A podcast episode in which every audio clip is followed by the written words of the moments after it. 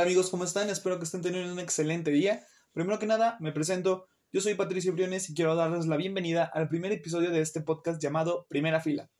Podcast donde cada semana les traeré una reseña sobre los mejores estrenos, las películas de moda o alguna película que haga referencia a las fechas. Este último es lo que nos reúne aquí el día de hoy. Porque con esto de que se acerca el 14 de febrero, que el amor está en el aire, y que pues no hay nada mejor que acompañarlo con una buena historia de amor, hablaremos de la que para mí es una de las peores películas de amor adolescente que hay. Hoy hablaremos del stand de los besos 3. Así es. Aquella cinta que nos hizo querer vivir un amor de verano, una historia de amor llena de maltrato y que además nos hizo romantizar conductas tóxicas. ¿Qué les digo? El amor es algo misterioso.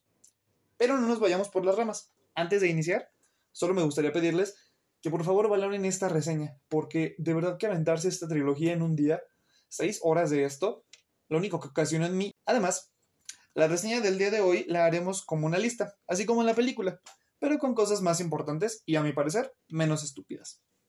En primer lugar, vamos a hablar sobre la historia. En segundo lugar, vamos a hablar sobre los personajes secundarios. En tercer lugar, vamos a hablar sobre nuestra protagonista, él. Y en cuarto lugar, hablaremos del problema con estas producciones. Bien, una vez hecha la lista, podemos entonces comenzar. En la tercera parte de esta ya de por sí necesaria trilogía, nos ubicamos justo donde terminó la segunda película, con él graduándose, en una relación con el chico de sus sueños, después de aclarar sus sentimientos y batear al chico súper perfecto de sus otros sueños, y entre la espada y la pared porque el verano comienza y antes de que termine, tiene que elegir a qué universidad irá, a Harvard con su amor Noah, o a Berkeley con Lee, su mejor amigo, con quien prometió ir a la misma escuela cuando eran niños. Dios mío, qué problema tan grande tiene él. O sea, eso agreguémosle el hecho de que los padres de Noah y Lee quieren vender la casa en la playa. O sea, no, no, no, de verdad no sé cómo es que puede sobrellevar tanto nuestra protagonista. Y sí, así de ridículo como suena, así es. Y vemos toda la película a él llorando porque las cosas son bien complicadas. Y uno aquí sufriendo por nimiedades, ¿verdad?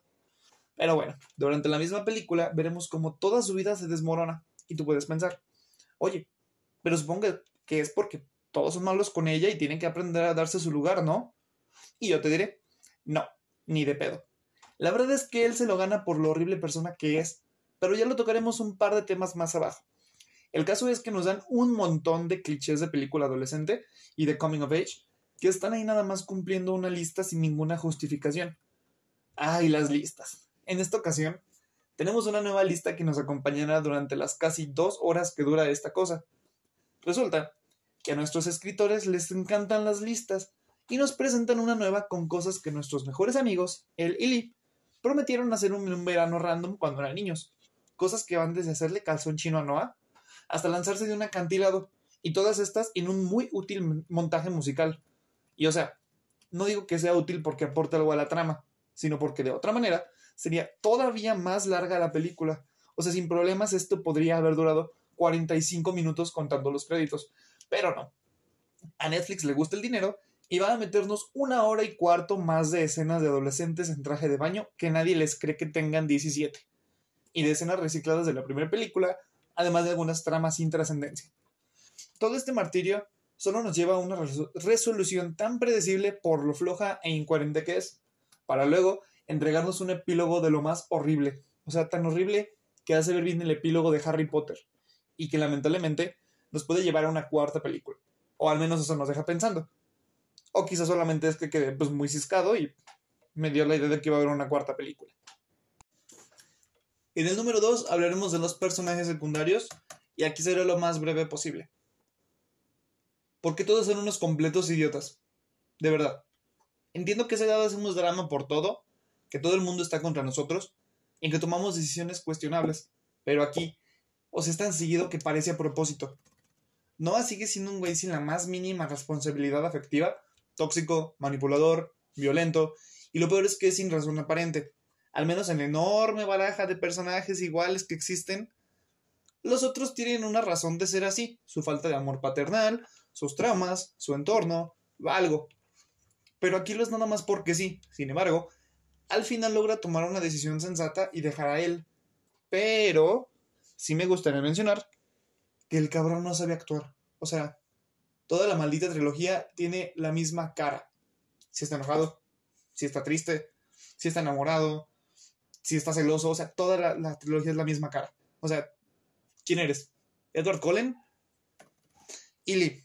Dios mío, con Lee. No hay personaje después de él, obviamente, más odioso, patético, infantil e idiota que Lee. Se nota que es hermano de Noah y mejor amigo de él, o sea, son tal para cual. Tiene durante tres películas las herramientas y las señales para hacer las cosas bien y decide siempre elegir la opción más estúpida. Se comporta como un niño, miente, manipula, es hipócrita y aparte de todo, la caga y culpa a los demás. Es un niño engreído que siempre ha tenido todo y tiene su vida tan resuelta que para qué tener valores cuando se tiene dinero. Y finalmente, Rachel y Marco. No entrarán en la obviedad del triángulo amoroso tipo Twilight, tipo crepúsculo que nos dan y de cómo Marco es perfecto a un nivel preocupante. O sea, el tipo canta, toca guitarra, es bueno en los deportes, tiene abdomen marcado y se viste bien.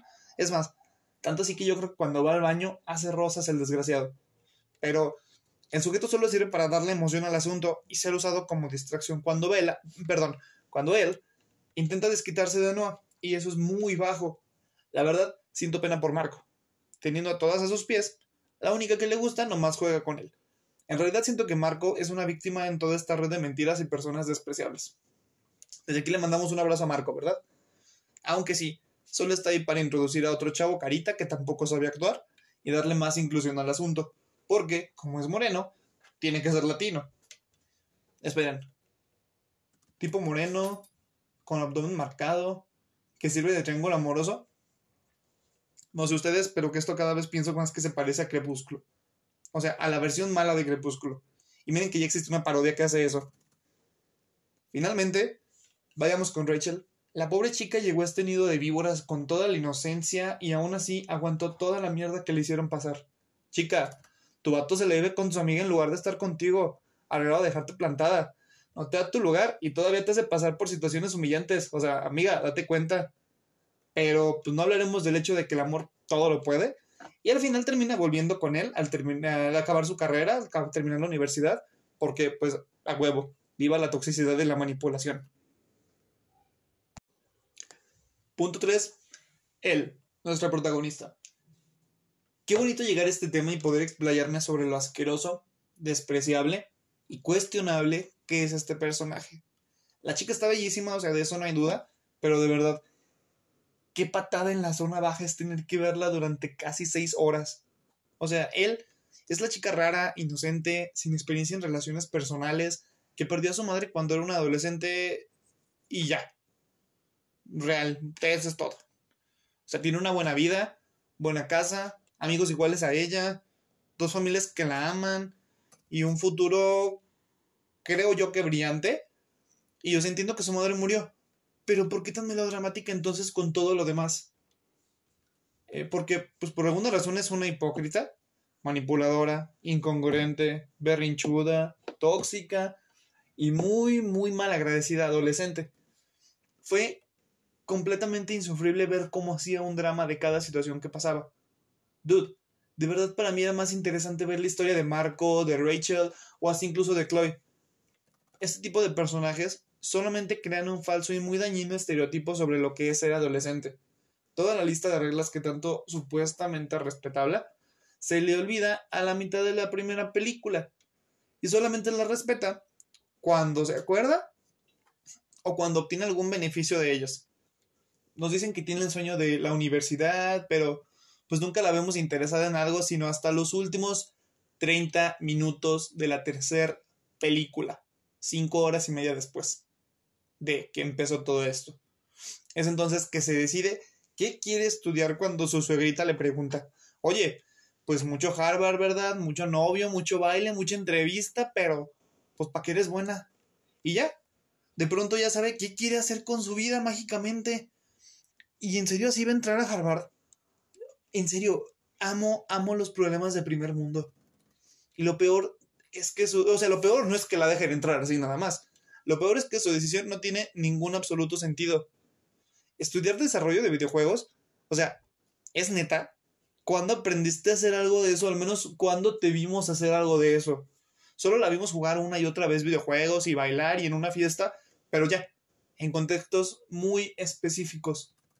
Y mira, que se son las cosas con permiso. Yo voy dos veces al cine por semana, así que supongo que con esas credenciales me puedo largar a estudiar cine en Nueva York. En fin, la verdad es que no es la primera vez que vemos este tipo de personajes, pero sí la primera que uno ha generado o ha logrado generar tanto repudio en mí. Afortunadamente, creo que con esta tercera película eh, se termina la saga y en serio no saben cómo lo agradezco. Cuatro y último punto, el problema con estas producciones. Para cerrar esta reseña, me gustaría hablar del problema que hay con estas producciones. Porque no está mal que se hagan comedias románticas de adolescentes. Ha habido muchas, y de verdad, muchas comedias románticas de este estilo, que hasta el día de hoy siguen siendo consideradas clásicos del género. Chicas pesadas, 10 cosas que odio de ti, Confesiones de una típica adolescente, La nueva Cenicienta, Se dice de mí, Super cool, hasta la reciente Lady Bird, por nombrar algunas. El problema está cuando todas estas producciones se hacen sin una buena historia, con problemas tan vacíos como los personajes dentro de la misma, y con el más mínimo interés de entregar algo medianamente apegado a la realidad, o al menos a la realidad del grueso de su público objetivo. Todas estas películas que mencioné tenían algo en común. Nos dejaron personajes profundos, momentos memorables, historias con las que la mayoría de los adolescentes, sí, en su mayoría de Estados Unidos, podían identificarse fácilmente. Netflix ya lleva tiempo entregando producciones mediocres que se hacen en dos, tres meses y que son de fácil consumo. Pero las relaciones adolescentes, cuando se presentan de una buena forma, son la cosa más romántica y cursi que puede haber, porque, aunque sabemos que no, todo es color de rosa y el amor siempre está en el aire y todo sale bien. Pero lo horrible es cuando se normalizan y peor, se romantizan conductas tóxicas, sexistas, de celos e inseguridades enfocadas desde el ángulo erróneo y aún peor cuando las generaciones de esta edad o más jóvenes toman este modelo de relación como la idónea. A fin de cuentas el cine busca entretener. Y no está mal representar estas situaciones. Lo malo es cuando este nos lo venden como amor romántico con un discurso de crecimiento personal que en realidad nunca existió. Finalmente, y solo porque le tenemos que dar una calificación antes de terminar, el stand de los besos se lleva una sola estrella de 5. Y solamente por respeto a quienes la realizaron. De verdad no saben cómo sufrí viendo esto, pero el lado bueno es que esto es para que ustedes no tengan que hacerlo. Sin embargo, así es como terminamos este primer episodio del podcast de primera fila.